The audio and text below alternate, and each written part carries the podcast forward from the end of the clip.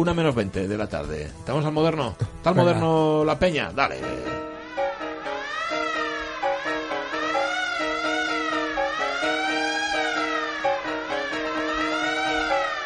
Carlos Manuel La Peña Rey, muy buenos días. Muy buenos días, tenga usted. ¿Cómo estás? ¿Estás bien? Pues estoy fantásticamente, vamos. Bueno, bueno, ya sabes pues- que es uno de los momentos favoritos de mi semana. Sí, señor, lo mismo, lo mismo le decimos a usted. Oye, hace unas semanas tú mismo, porque tú te metiste en el, en el follón, contrajiste una deuda con la audiencia de la radio mía. Fue el día que hablamos de Alice Guy o Guy, la mujer que, pese a quien pese, hizo todo en el cine antes que los demás. Menos, eso sí, poner los títulos de crédito. Ese día, escuchamos aquí en la radio mía fragmentos de la ópera Cumbres Borrascosas, ópera de Bernard Herrmann, y, oye, te comprometiste tú solito, ¿eh? A traerlo un día a modernos otros tiempos. Bueno, y además uno que al menos algunas veces trata de pagar sus deudas Bueno. y cumplir sus promesas. Es algo que va contra mí, porque pese a mi intrínseca falsa, falta de honradez, esto me impide incorporarme a esta banda armada que son nuestros dirigentes, Ajá. esos que son más listos que otros, ¿no? Sí, sí. El caso es que Bernard Herrmann ha hecho méritos más que suficientes para estar en este programa. Y no solo como compositor de bandas sonoras, pues quizás sea el nombre más insigne de la música cinematográfica, sino como director de orquesta, compositor de música de concierto y como programador de radio con la orquesta de la CBS. También es verdad que, que su brusco carácter nos ha arredrado un poco a la hora de traerle a, a modernos de otros tiempos.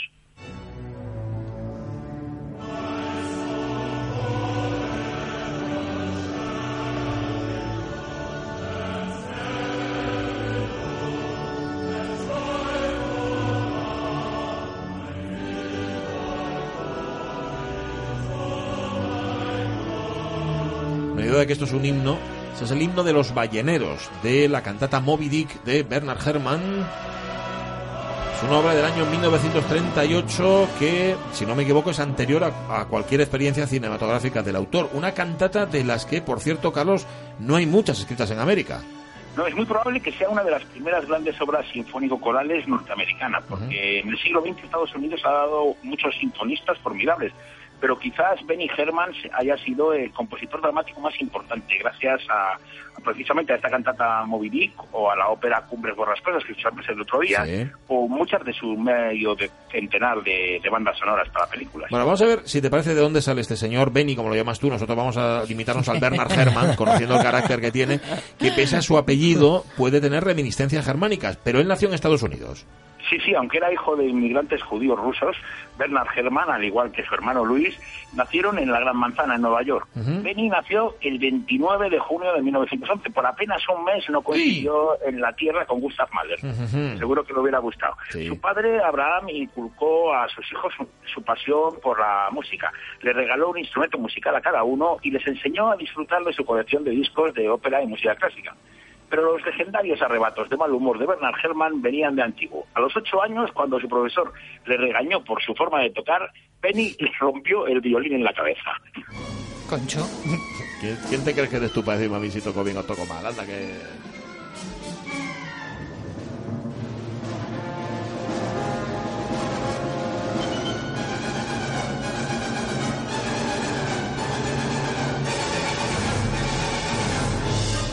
Tan, tan maquinero y tan energético sigue siendo la cantata Moby Dick. En concreto, esta es la danza de los marineros que acaban de rengar, los pobres. ¿no?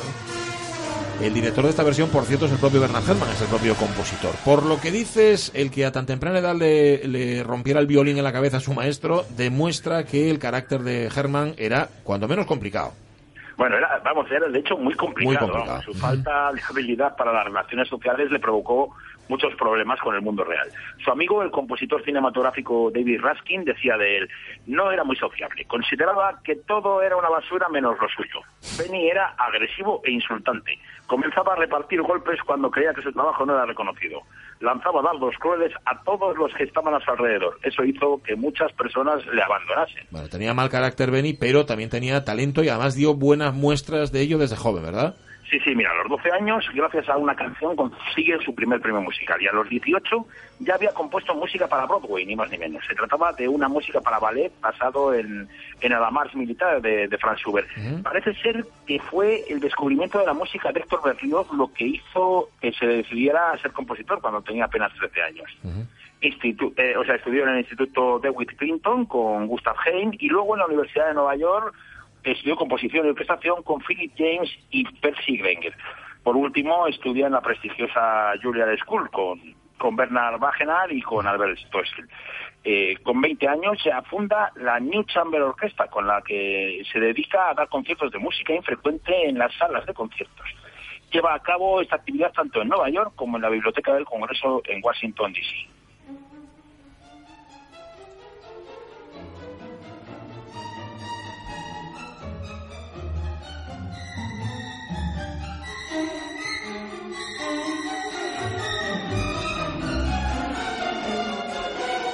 Entonces lo colocas a una peli de Hitchcock y da el pego total y absolutamente. Bueno, pues no es música para cine, este es el segundo movimiento, el alegro de su sinfonieta para orquesta de cuerdas, que es del año 36.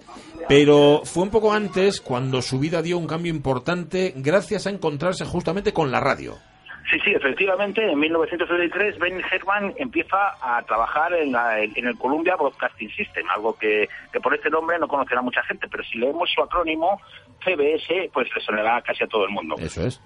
En la CBS, mm.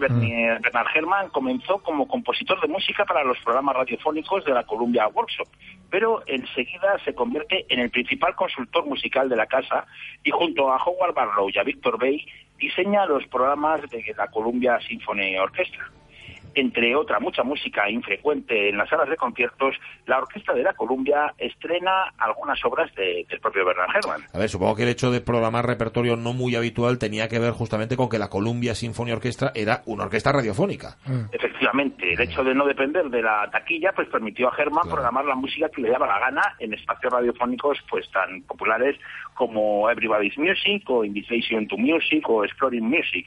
Eh, sus preferencias iban desde la recuperación de la música antigua a, la difusión de la más moderna. También se encargó de que se escucharan obras románticas bastante olvidadas, pues de gente como Goetz o de Raff o de Grechanikov, Gabe o incluso de Francis, que por aquel momento eh, eh, estaba bastante olvidada, sobre todo su obra sinfónica. En 1940 se convirtió en el director principal de, esta Columbia Symphony Orchestra y fue probablemente el director que más obra nueva presentó en América todo, durante todo el siglo XX. Estrenó y retransmitió obras pues de Miaskowski, de Moeran, de Edmund Rubra, de Charles Ives y lógicamente pues también las suyas.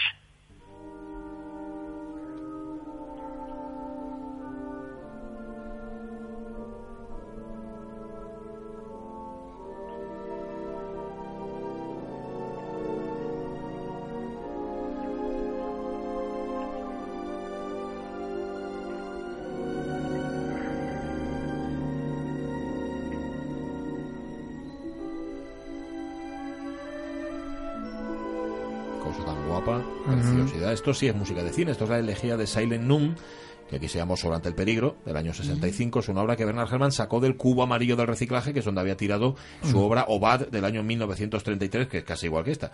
Supongo, Carlos, que su trabajo en la radio influyó en que posteriormente se dedicara a la música de cine. Hombre, desde luego le dio los contactos. Recordemos que en aquellos tiempos también trabajaba en la CBS, pues ni más ni menos que Orson Welles, que será el que le pida a Herman que haga la primera banda sonora para, para una película que será también debut de Orson Welles. Una película que está considerada entre las mejores películas de todos los tiempos y que me imagino que casi todos habéis igual que es Ciudadano Kane. Correcto, Ciudadano Kane, sí señor. Pero para que Hollywood confiara en el joven Wells, que por cierto solo tenía 23 años, el director tuvo que liarla bien liada con una de las emisiones radiofónicas más famosas de todos los tiempos. ¿Cuál? La Guerra de los Mundos. Y tan parda que la liaron. Vamos, Orson Welles, junto con el Teatro Mercury, realizó un teatro radiofónico en la emisora de la CBS de Nueva York el 30 de octubre de 1938 como antes habían adaptado Los Miserables, El Conde de Montecristo o Drácula, adaptaron la novela de ciencia ficción La Guerra de los Mundos de H.G. Wells. Parte importante de la población no se dio cuenta de que se trataba de una ficción radiofónica y se desató una tremenda ola de pánico en Nueva York y en New Jersey. Junto a Orson Welles estaba el guionista Howard Koch, que lograría la inmortalidad por Casa Blanca, y encargado de la ambientación musical del radioteatro estaba nuestro moderno de hoy, Bernard Herrmann. Humped shape is rising out of the pit. I can make out a small beam of light against a mirror. What's that? There's a jet of flame springing from the mirror, and it leaps right at the advancing men. It strikes them head on. Lord, they're turning into flames. Now the whole field's caught up by the woods, the barns, the justamente un momento de ese mítico programa radiofónico que si a alguien le interesa, por cierto, se encuentra en YouTube subtitulado en castellano. ¿eh? Lo podéis seguir de cerca. Bueno, el escándalo sembró el pánico en torno a la desembocadura del Hudson, pero también demostró, y esto es lo principal, yo creo que Orson Welles es un, era un genio, ¿no, Carlos? Sí, sí, y otra cosa por la que demostró que fue que, era un genio eh, fue porque se le ocurrió encargar la banda sonora antes que a nadie, que sería el mejor compositor de banda sonora del cine norteamericano. Y eso que a Bernard Herrmann no le convencía mucho, vamos, de hecho nunca le convenció lo de hacer música para el cine. Ah. Como diría más adelante, cualquier partitura para el cine llega a un montón de personas. Lo que no puedo decir es si el público escucha la música tan, tan atentamente como esperamos. Estoy seguro que la gente pone más atención en los conciertos que en el cine.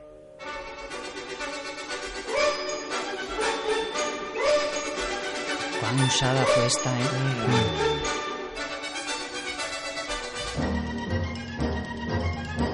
Y casi podemos escuchar decir Rosbad. Rosbad. Esta es la música, en efecto, utilizadísima, famosísima de Ciudadano Kane, la obra maestra de Wells, y la primera banda sonora compuesta por Bernard Herrmann, que supongo que la semana que viene seguirá siendo nuestro moderno de otros tiempos, ¿no? Sí, sí, porque aún le queda Buah. por componer otro medio centenar de bandas sonoras, la obra, ópera- la ópera Obras, Cumbres, Cumbres Borrascosas, sus sinfonías. Y sobre todo, sobre todo, le queda pelearse con muchos productores e insultar a muchos músicos. Porque, porque ya veremos que nuestro Benny era, por lo menos, tan temido como admirado. Pero eso, oye, la semana que viene.